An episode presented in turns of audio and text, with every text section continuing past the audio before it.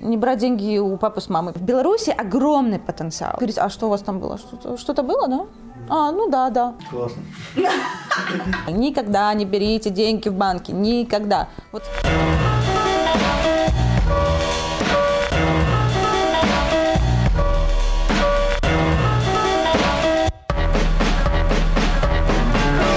Всем привет! Сегодня у нас в гостях Дарья Бомбалина, э, владелец бренда одежды Dashmy Buttons. Да. И хотел у тебя спросить, э, ты 7 лет э, проработала, ой, 7 лет назад работала на белорусском телевидении обозревателем моды. Но какой-то совсем непродолжительный срок как-то не срослось. А что не получилось, почему расстались? Не нашли оператора хорошего? В чем проблема была? Ну, слушай, я точно не искала оператора, так как это просто Беларусь один, там, куда пришел, тебя накрасили, поставили возле камеры, и ты работаешь. Э, Все произошло достаточно спонтанно, потому что тогда была неделя моды в Беларуси. Э, я приехала с Италии, я поучаствовала в этом конкурсе блогеров, который там был, я его выиграла, ну, то есть это был 2013, наверное, год. Да, 2013-2014. Э, и меня никто там не знал, а там же такая сложившаяся была такая fashion типа тусовка. Я пришла на ту неделю, у меня ни одного дизайнера, не знаю ничего. Но подумала, ну почему не попробовать? После этого журналы начали предлагать, чтобы я на них писала, какие-то порталы, и появился канал. И они говорят, слушай, ну было бы прикольно, если бы ты в утренней передаче вела вот этот вот маленький кусочек какой-то fashion э, обозревателем, будучи. Я говорю, ну давайте. И там было что-то в записи мы ездили, делали, что-то было уже прям на прямом эфире. Но я уже жила в Варшаве. То есть я в Варшаве жила с 2009, потом ехала в Италию, потом вернулась. Это вот, вот эти вот были переезды постоянные. Я понимала, что я там не буду находиться, а, а там надо каждое утро приезжать и снимать. Э, плюс оплаты за труд там тоже не было. И я перспективы в этом тоже не особо видела, если я хотела уже жить здесь, поэтому это очень быстро закончилось. Но было прикольно. Было прикольно. Э, в, первоначально просто поработать с этой камерой, поработать на прямом эфире, но по сути э, то, о чем я рассказывала, я каждый раз приходила, думаю, господи, кому это надо? Эти платья в полоску, эти, что, что Шанель придумала черное, там маленькое, зачем эта информация 10 тысяч раз? Какой-то испанский стыд, знаешь. Mm-hmm. Ну, ничего страшного. Такой опыт тоже нужен. В определенный момент своей жизни ты ехала работать в Италию. Mm-hmm. Насколько я э, помню, читал, это было Флоренция. Я там а, был, но очень давно. Это такой своего рода дом престарелости. А если там нету а, а, какого-то э, движа, то есть, на этом мне там повезло, я был тогда, там были какие-то антивоенные протесты вообще, то есть там было, весь город кипел. Но в обычное время там просто деды, бабки, музеи, памятники архитектуры, ты за неделю всю эту историю проходишь, и потом все, потом тоска вселенская.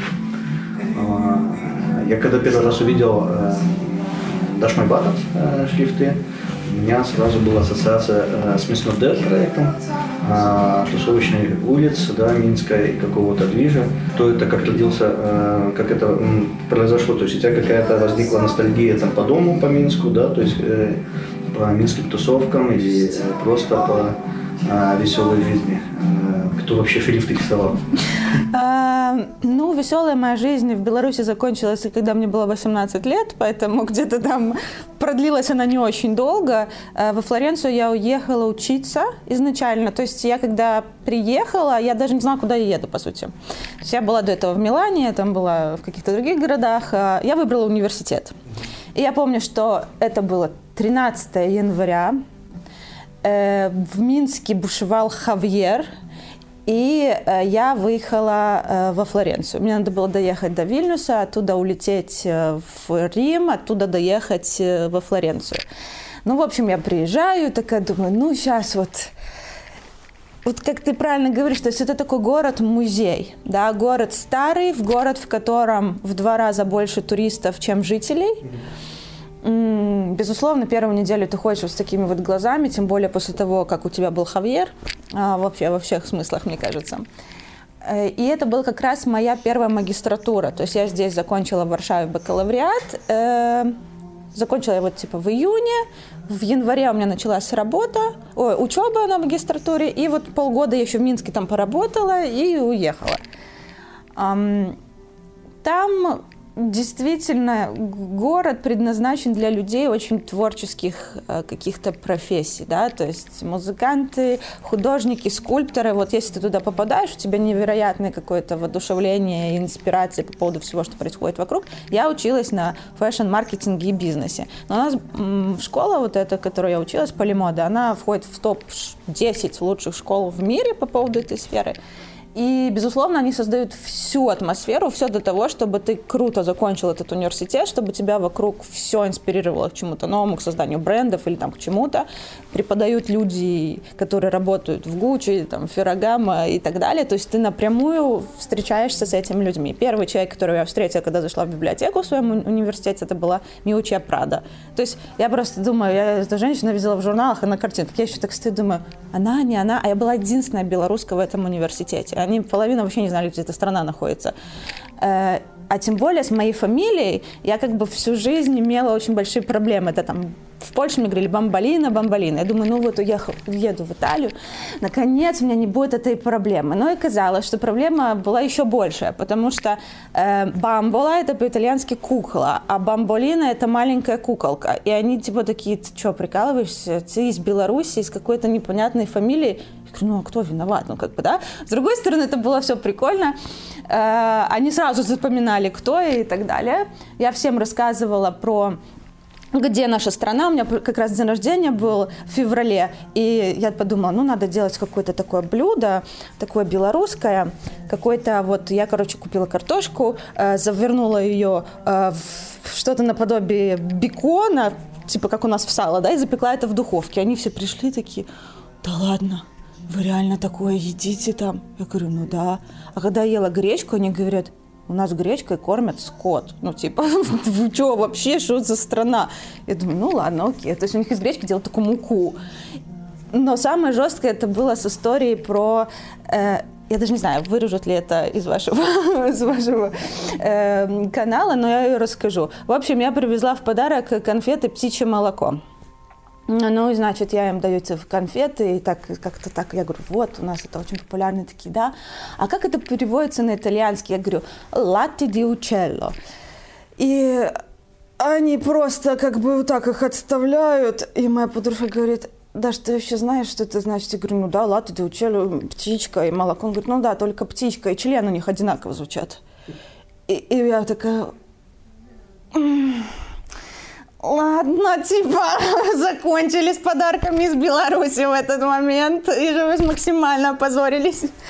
Вот, поэтому, э, ну, в любом случае, там было очень прикольно до какого-то момента, пока у меня началась жесткая депрессия, потому что э, действительно в городе, где нету молодежи, где э, тебе надо учить итальянский, потому что я приехала с английским, тебе надо учить итальянский, никто не понимает э, английского, Э, ты остаешься один, ты очень далеко от дома, ты понимаешь, что ты не сядешь, как из Варшавы, не приедешь на поезде или на час на самолете.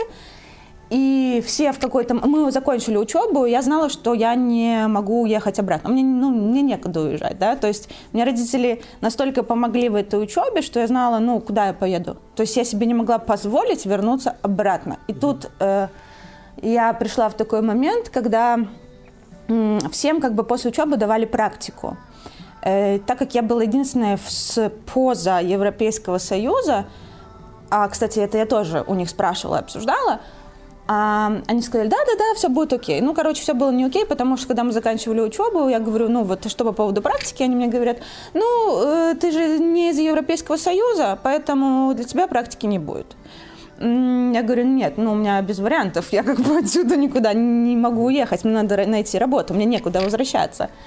Э, ну, это личные твои проблемы. И тогда я, помню, пошла к одному из своих преподавателей, с которым я была в ну, хороших отношениях. Э, он взрослый очень такой был мужчина, и он мне посоветовал просто одного человека. Потом я пошла работать на выставку на одну там фирму, и вот это все завязалось, завязалось. В общем, я единственная, кто остался из университета с работой после этого всего.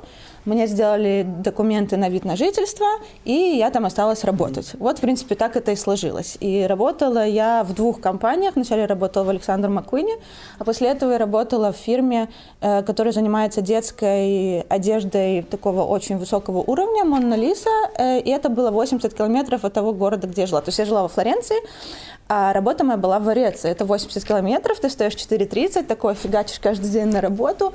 А почему я не могла переехать? Потому что зарплата очень маленькая, и снять там одну квартиру невозможно. Я жила во Флоренции с девочкой, поэтому хоть как-то это можно было совмещать.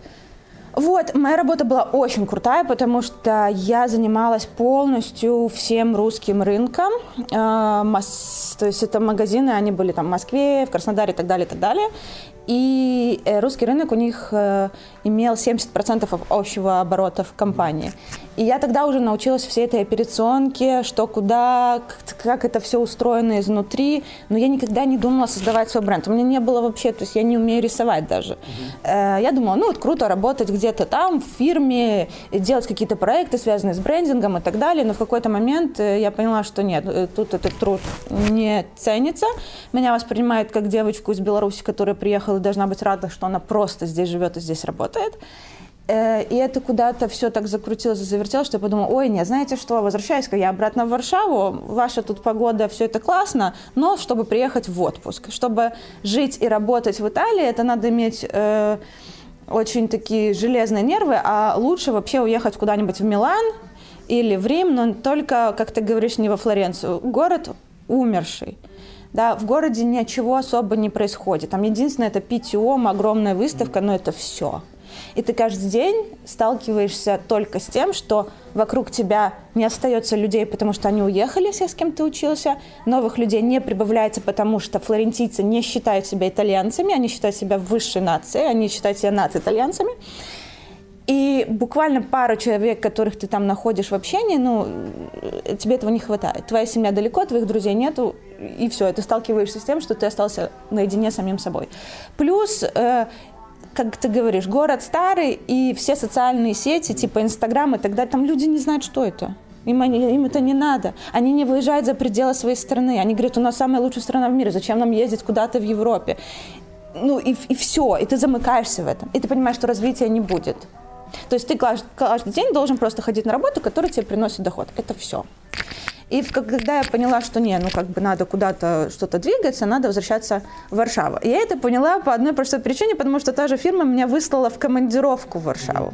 И когда я поняла, насколько Варшава выросла с 2009 года в 2014 или 2015 уже год был, я просто ну, была в шоке, насколько город поменялся. Когда в 2009 я приехала на вот этот страшный вокзал, да, как в романах Вишневского, и э, не было ни кафе, ничего, это был какой-то один Starbucks, ну то есть и ты как бы был и так как-то не как бы себя не очень как бы хорошо чувствовал. А тут ты приезжаешь и понимаешь, что в город заинвестировали, город поднялся, город начал жить, и я такая, ой, нет, нет, давайте-ка я буду возвращаться. Тем более язык знаю, я здесь училась. И я вернулась в Варшаву. И подумала, блин, ну все, у меня есть образование, у меня есть опыт, я сейчас вообще, вообще типа себя найду. И так не оказалось, потому что в Варшаве вся fashion-тусовка, она закрыта. Неважно, где ты учился, неважно, что ты делал, чтобы туда попасть, тебе нужно иметь каких-то э, знакомых, ну или сделать что-то такое феноменальное. Чтобы сделать что-то феноменальное, ты можешь его сделать все равно где-то поза вот этим количеством людей, которые э, работают в моде, да, ты можешь это делать где-то здесь, а тусовка здесь, или там весь этот бизнес. То есть тебе же надо как-то туда да, да. попасть. И я тогда начала высылать везде свои CV, в журналы, там туда-сюда, но у меня не было никакого фидбэка. Э, я очень сильно тогда начала расстраиваться, потому что думаю, блин, ну я не понимаю тогда, что вам надо, да, то есть здесь людей с хорошим образованием, с опытом очень мало, плюс у меня к тому времени уже было четыре языка, думаю, ну что, как мне попасть на работу, что мне сделать? Я уже думаю, ну ладно, ну пойду на другую просто работу, ну не связанную с модой, ну хоть что-то же надо сделать, с чего-то же надо жить. А, и мне повезло. В тот момент, мне ответила Э, Гося Бачинский – это такой польский бренд, это один, один из лучших вообще брендов в Польше, потому что когда, например, приезжала принцесса Кейт и принц Уильям, то принцесса Кейт была вот в платье от нее, то есть, mm-hmm. или там какие-то Халли Берри на красных коровых дорожках в ее платьях. То есть, ну, действительно такой стоящий легендарный по меркам Польши бренд. И она меня взяла на работу, э, чтобы заниматься международным маркетингом. И я там начала работать и тоже смотреть, как и что происходит, немножечко вникла в этот процесс какого-то фэшена, но там тоже были свои э, плюсы и минусы. И в тот же момент так сложилось, что мы с братом сделали наши первые футболки. Чисто на коленке, думаю, так, футболки нету, в Заре какой-то... В Заре в тот момент были странные футболки, ну что, где я тогда одевалась? Ну, в Заре, скажем так. И они были все короткие и широкие. Я думаю, интересно, а нормальную футболку где-то можно найти? Я поняла, что нигде, и, наверное, надо сделать ее самой. Э, я ее тогда не сделала сама, я ее не сшила, но я в Беларуси нашла парней, которые просто печатали футболки с принтами, и у них изначально были классные футболки. Я все футболки всегда подшивала сама себе вот так вот, чтобы были под, под, под, подкрученные рукава. Я подкрутила себе рукава, а мой брат, э, намного креативнее в сфере рисунка, видео и всего остального, он очень много в своем альбоме рисовал всяких таких маленьких картинок, да, маленьких принтов. И они были достаточно провокационные, но там что-то тоже с модой связано, с брендами. В общем, мы их разместили на футболках, и запустили там в социальную сеть, сфоткались просто как бы вот мы не рекламируем, что это мы делаем, мы сами себя сфоткали. Ну и так вот, в принципе, это все началось. А по поводу логотипа, Минск, но вообще с этим никогда не было связано. Мой брат точно так же просто взял, я говорю, надо какой-то логотип сделать, наверное, да, как-то. Потом уже там через неделю, когда мы поняли, что, возможно, с этого будет толк, он просто взял вот так вот написал, и все. Это было три секунды. Мы не придумали логотип. Он так и остался. Сейчас вот в этом году только мы уже сделали такой, знаешь, типа в компьютерах сделанный такой логотип, но все равно тот оставили, как такой официальный. Поэтому это вот так. Да? да, да, да. Вот как-то вот так вот как-то это к этому и пришло. А как первую э, сотню свитшотов продали? Первую сотню, ну, у нас все был, весь маркетинг построен на взаимосвязи с блогерами. Да, то есть э, чем лучше взаимосвязь, чем лучше э, блогер, тем больше ты продаешь. С кем дружили? Да ты знаешь, мы до сих пор, наверное, дружим и с очень многими остаемся в хороших каких-то отношениях. Первый блогер вообще я с ним не дружила, а просто это был блогер с очень большим количеством подписчиков. Просто надо понимать, что это был все-таки 2015 год. Инстаграм работал немножечко по-другому. А, блогерам, которые рекламируют бренды, больше верили. Да? Э, блогеры больше шли на сотрудничество. Это было легче. И э, то, что происходит сейчас, они, ну, мы даже смотрим по тому, как это работало тогда и сейчас, не работает так.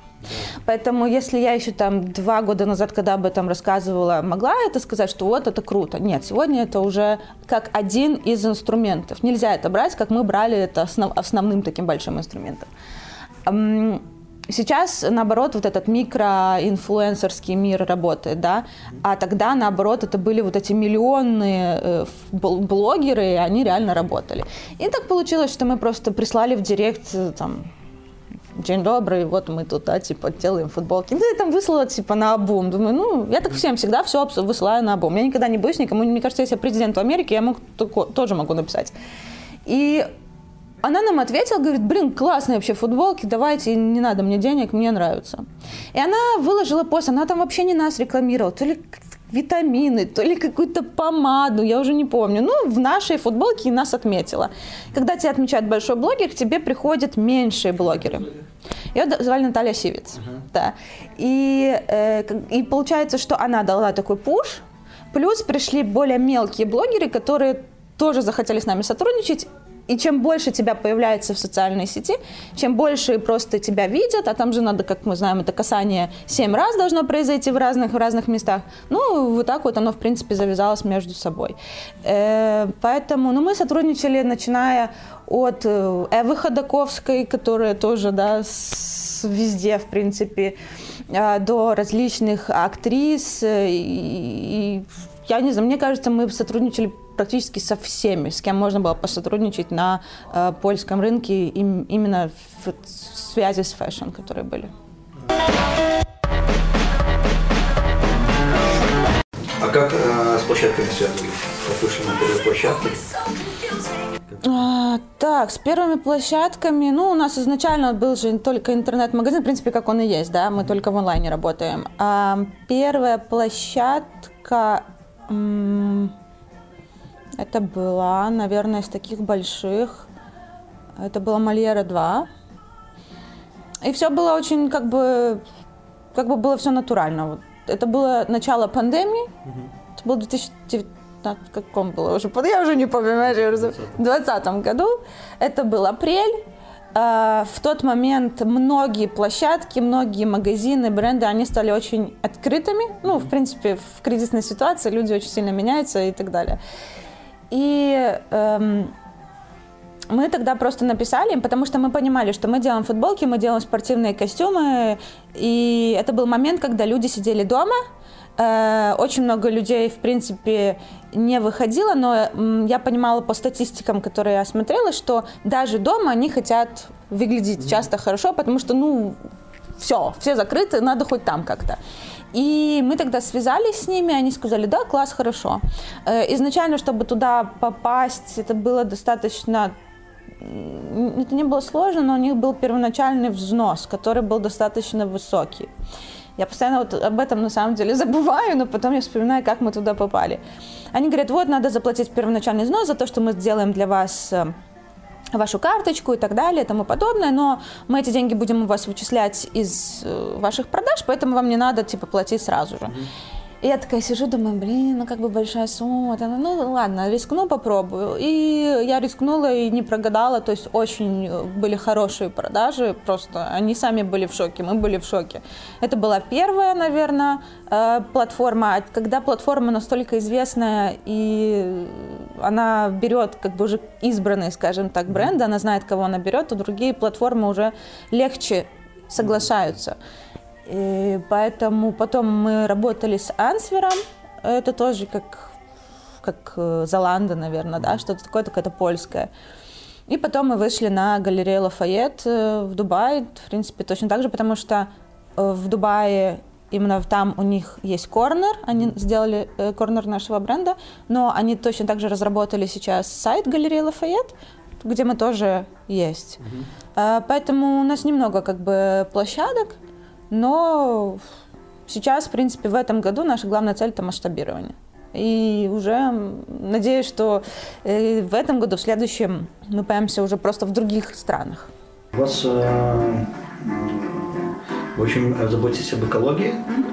Э, насколько я знаю, ваши пакеты сделаны из картофельных очисток. Э, одежда максимально экологичная твоя мама возит э, пирожки, я помню, возила да. на границу протестующим. Да. Показывала. Э, ты попытаешься помогать украинцам, беженцам, которые сюда приехали. Угу. Насколько социальная составляющая и социальная ответственность для тебя важна в бизнесе и в вашем бренде?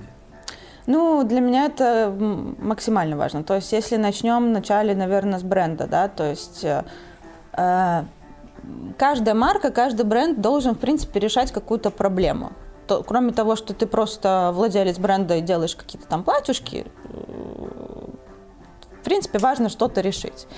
Э, и выбор экологичной одежды среди всего масс-маркета, наверное, это была такой нашей одной из основных идей. Плюс то, что сейчас происходит в мире с количеством э, выброшенной одежды, с тем, сколько производится, сколько на тратится воды, э, как за это платится за, за труд там, в Индии, в Китае и так далее, но это просто ад.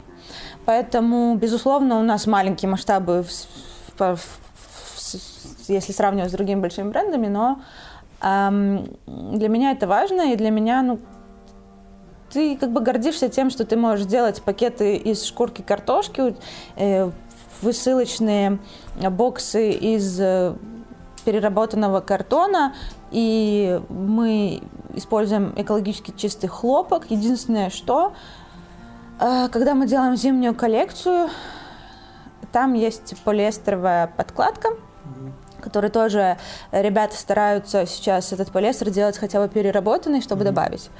Э, ну а вся новая коллекция, которую мы сделали, сделали, она сделана из эвкалипта. Эта ткань называется тенцель. Э, вместе с льном это одна из самых сейчас станет, я думаю, популярных тканей, потому что это э, целлюлоза эвкалиптового дерева. Оно по качеству напоминает или лен, или вискозу, да, как, как бархат, что-то mm-hmm. такое.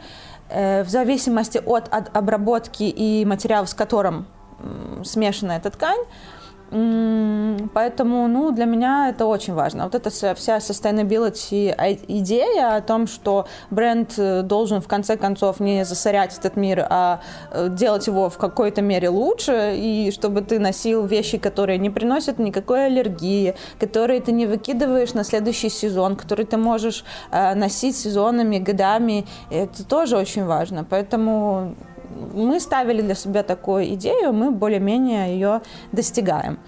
Вот. А по поводу всей э, экологичной, скажем так, жизни, да, у меня семья очень сильно э, связана с поддержкой, и я думаю, что э, самое важное, на что это влияет, когда ты через это в какой-то мере проходил сам, да, когда мы приезжали сюда, и нас тоже никто не ждал, ты приезжаешь на этот вокзал опять-таки, ты один, ты никого не знаешь, ты ничего не знаешь, у тебя часто финансовые проблемы, ты не знаешь, к кому обратиться, куда идти и, и так далее.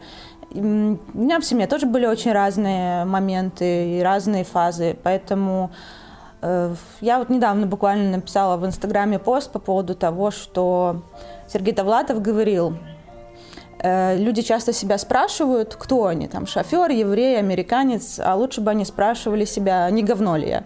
Вот из категории «не говно ли я», я думаю, что и очень многое э, решается в моей жизни, потому что помогать... Ну, у меня не было даже сомнения в том, чтобы не идти на вокзал. Я помогала как раз-таки на вокзале, на центральном я раздавала еду.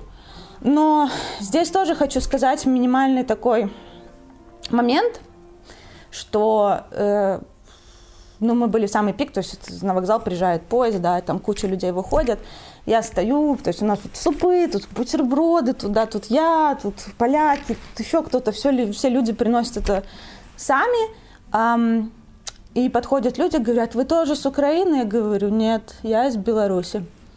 Спасибо, не надо. Ну и так, раз было, два, три, четыре, пять, когда мне отказали, чтобы взять у меня еду, потому что я белоруска. А, хотя я стою и думаю, угу. то есть я не человек, да, просто который пытается помочь. Меня сразу же относят к кому-то, при том, что у меня польское гражданство, да, то есть... Да, и вот эти вот моменты немножечко у меня так, меня так подрезали, а, поэтому я думала, что я буду ходить очень часто, очень много, но меня это подрезало, и просто было очень много всяких других моментов с этим связано, что там, они опять-таки часто думали, например, что я украинка, да, и я не говорю на украинском языке, говорю, так я не украинка, а что вы тогда тут делаете, а лучше бы вы шли и сказали своим, чтобы они на нас не. Ну, короче, такие всякие, знаешь, моменты. Поэтому э, тоже очень сложно до конца сохранять этот до конца экологичный такой э, такую помощь, потому что не до конца понимаешь, нужна она или нет. То есть я знаю, что она нужна, и поэтому я подумала, что лучше я буду тихо ее делать, э, собирать какие-то э, посылки, высылать деньги и так далее, если кого-то настолько волнует то, откуда я. Вот, вот скажем так. Э, поэтому я думаю, что это исходит из воспитания, опять-таки из нашей страны, в которой, э, скажем так, мы должны все друг другу помогать, и это было основное. Но, в-третьих, ну, если ты остаешься человеком, то независимо от того, что происходит, э, ты просто идешь и помогаешь. Утро, день, ночь, э, какая бы ситуация ни была. Тем более, когда это происходит с такими ближними людьми. У вас э, большая часть э, труда, что вы э, до сих пор продвигаете через социальные сети Инстаграм. Э, в России э, сейчас Инстаграм блокирует, Фейсбук блокирует, mm-hmm. YouTube блокирует. Mm-hmm. Есть сочувствие э, к российским блогерам каким-то?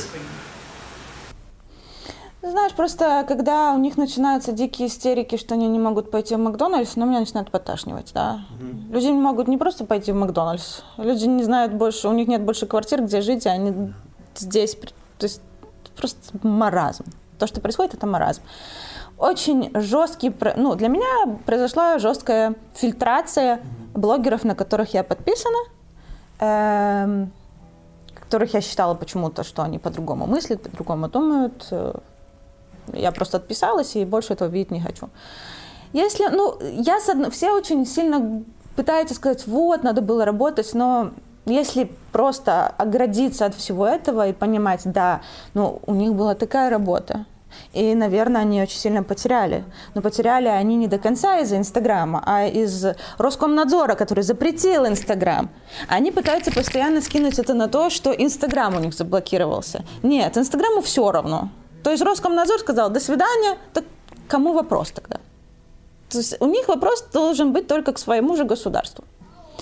Поэтому и поэтому я всегда говорила, что надо каждому человеку что-то уметь делать руками. Вот э, я, например, умею шить белье нижнее. И если что-то произойдет, я пойду руками шить Потому что, когда что-то такое происходит, если ты ничего не умеешь делать, единственное, что можешь убирать квартиры.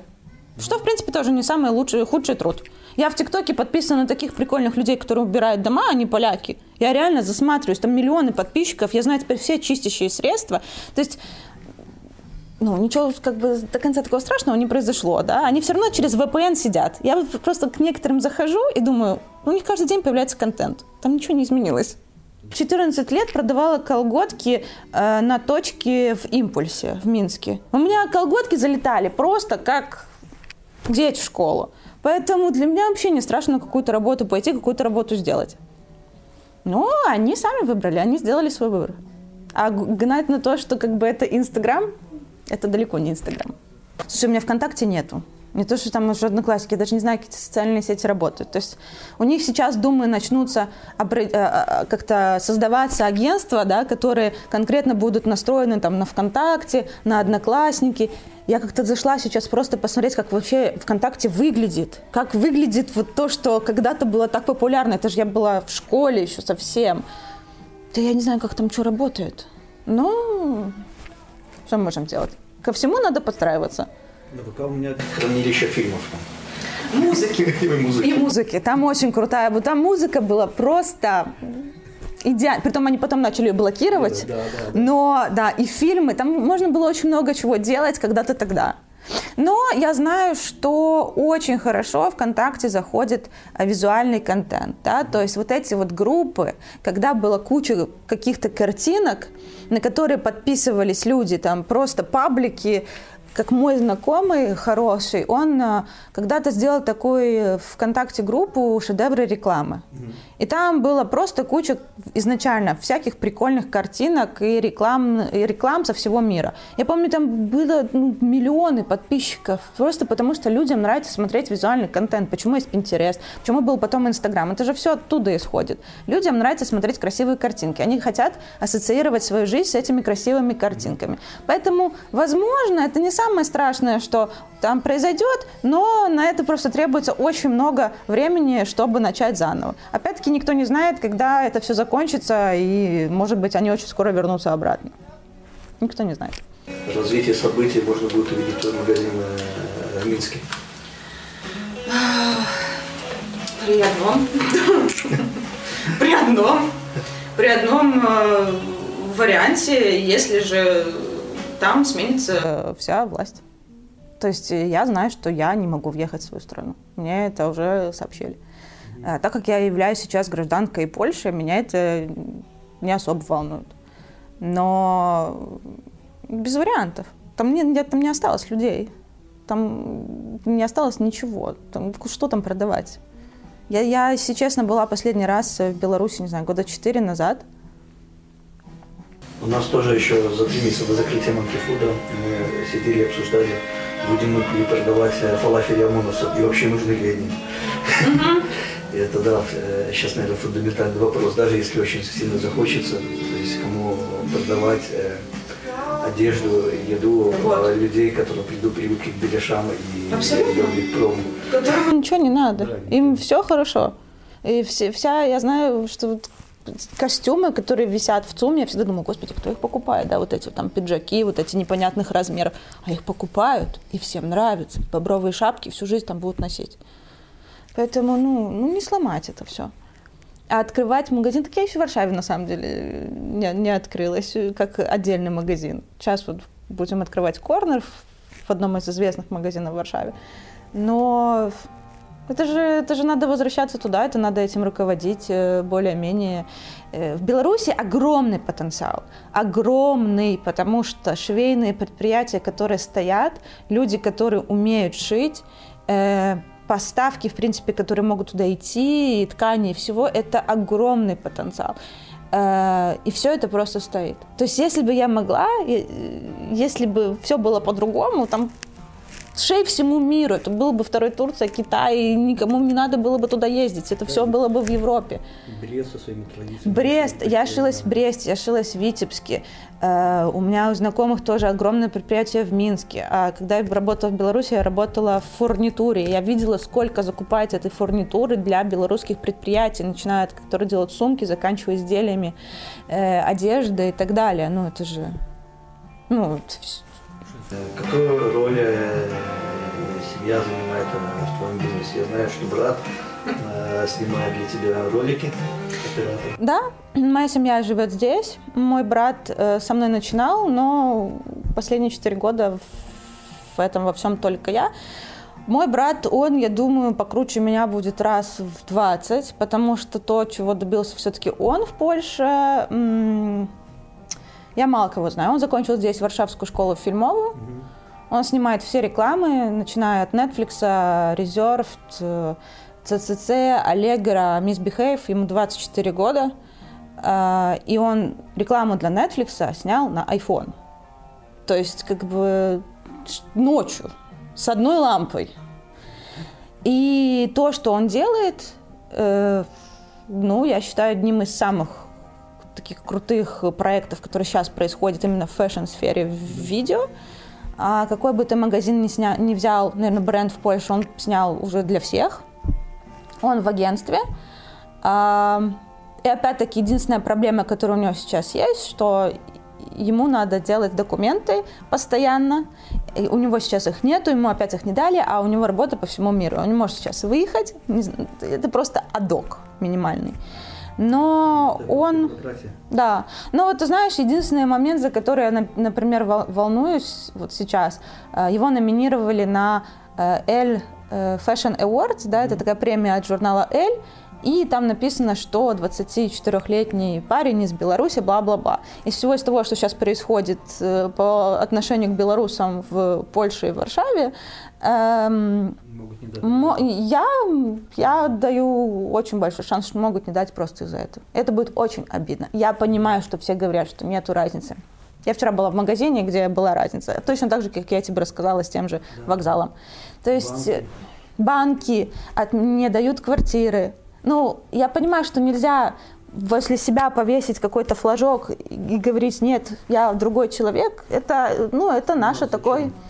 Это, это наше такое бремя, которое мы несем за, вот, за это все. Почему? Ну, потому что. Так вот получилось. Но будет очень обидно, если это просто спровоцирует. Да, это очень обидно, когда э, люди многие бегут от репрессий там да? и встречают репрессии здесь. Это правда, и когда им говоришь, а у нас вот два года назад в Беларуси был, они говорят, а что, а что у вас было? Я просто думаю, что СТП. Я, у нас как бы не, не, бомбили дома. Ну, хорошо, у нас не было войны, да, но... не прислали ни одного патрона. Вот. Никто нам как бы двери не открывал. Никто нам еду не давал. Окей, нам, я тоже сейчас говорю не очень хорошо, потому что меня там конкретно не было, но я знаю кучу людей, которые бежали, которые попадали в ужасные ситуации, которые точно так же жили у нас в домах и так далее. Там, ну, это... ну, и сейчас говорить, а что у вас там было? Что-то, что-то было, да? А, ну да, да. Да. что-то мы вспоминаем, да. Да, да, да. Так это было недавно. Да. Ну, такое.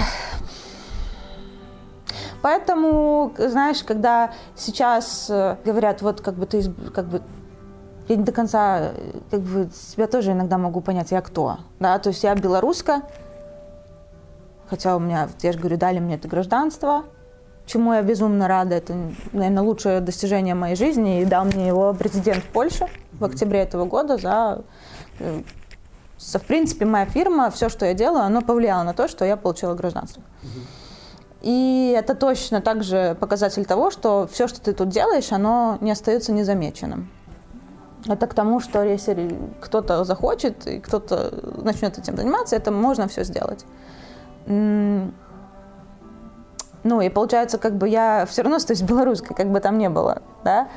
Но фирма тогда какая? Польская, она зарегистрирована здесь, она находится здесь, но я тут, ты понимаешь, вот такое вот, и с одной стороны, да какая разница, откуда ты, а потом ты возвращаешься обратно в середину этого всего и понимаешь, так в смысле какая разница, если ноги растут из другой вообще стороны. Очень сложный момент, очень сложный для всех, но просто будем надеяться, что это как-то устаканится. Сколько денег нужно, чтобы запустить свой бренд?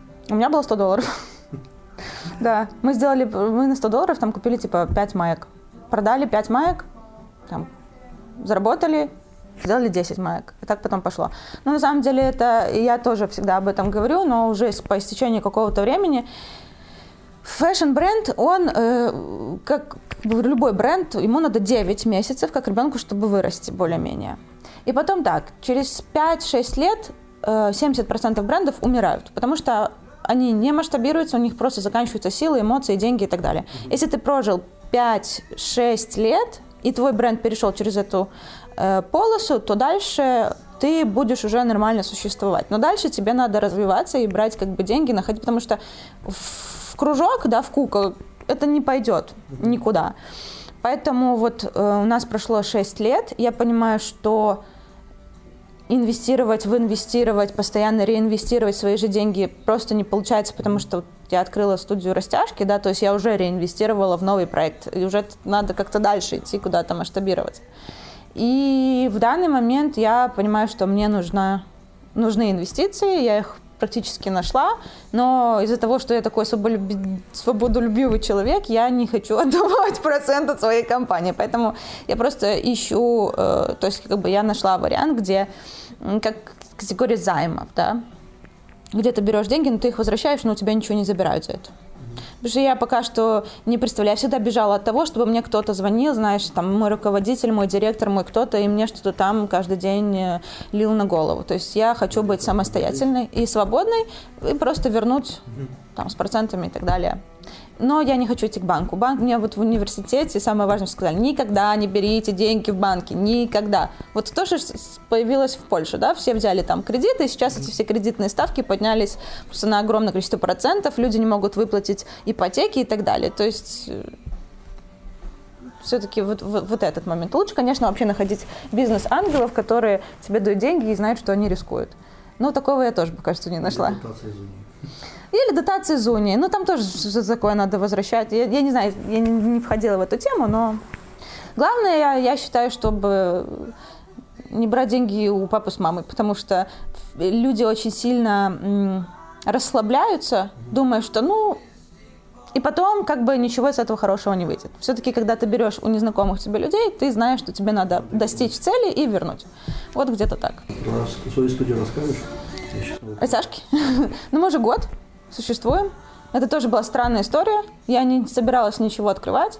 Просто у меня был продуктовый бизнес, и я подумала, было бы прикольно открыть услуговый бизнес. Только я не знала, в какой сфере. То есть я в ресторане ничего не понимаю, я ничего не понимаю в салоне красоты. То есть я ничего не понимаю ни в какой сфере услуг.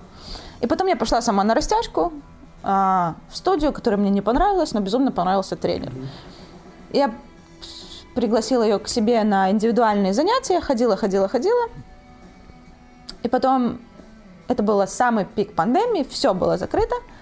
Я подумала, блин, было бы классно открыть сейчас студию, да, услуговую студию для людей в самый пик пандемии. Ну, в общем, за месяц я ее открыла, сняла помещение на часы, чтобы посмотреть, как это пойдет.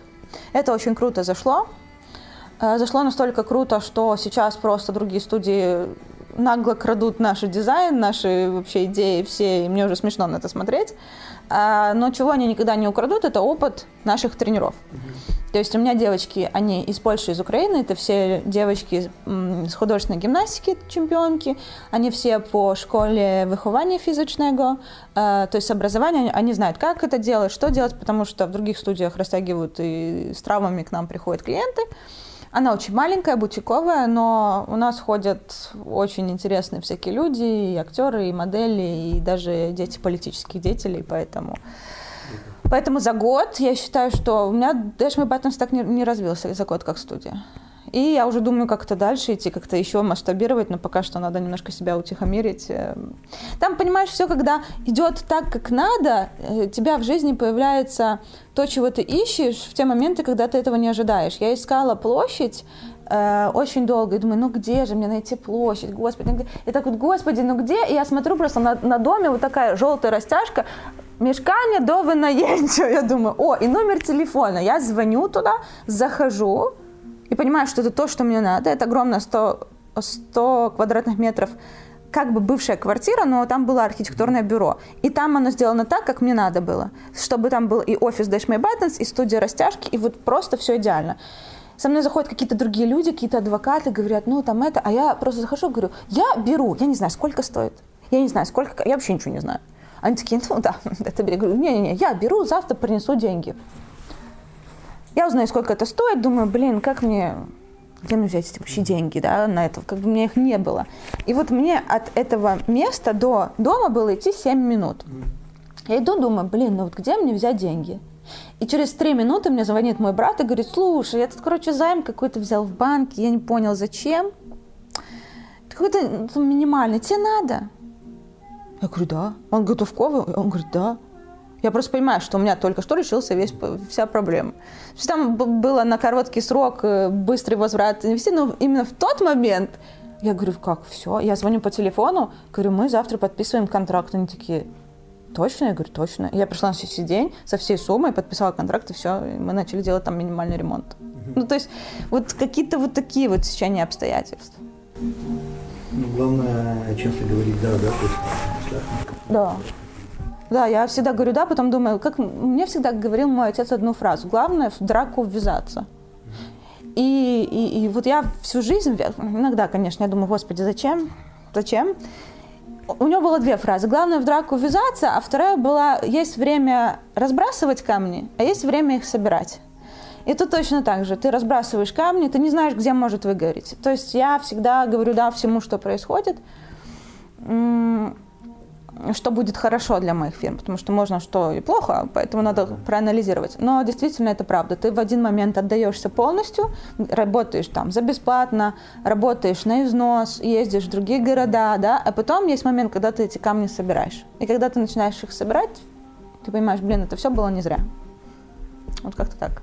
Ты рассказала, что те методы работы ну, при, при продвижении бренда, которые были в 2015 году uh-huh. запуска, сейчас они уже не работают. Да. А, если бы ты запускала Дашми Батон в 2022 году, а, какие бы методы ты использовала? Я бы в любом случае использовала блогеров, но это не было бы основной, как я говорила, основным инструментом. Э, очень многие сейчас говорят о э, рекламе в Инстаграм, Фейсбуке. Там настолько надо... Проблема есть одна, что э, очень много фирм, которые занимаются рекламами в Инстаграме и в Фейсбуке, но которые не работают в сфере моды. И визуал, который они пытаются запустить и э, продвинуть, э, вообще не работает. И я с этим столкнулась.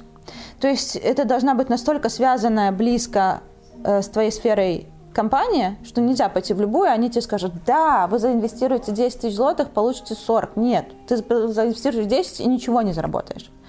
Потому что а, они продавали до этого корм для кошек, который хорошо шел, а тут им надо продавать одежду. Это совершенно все по-разному. Хоть они тебе будут рассказывать, что у них крутые кейсы.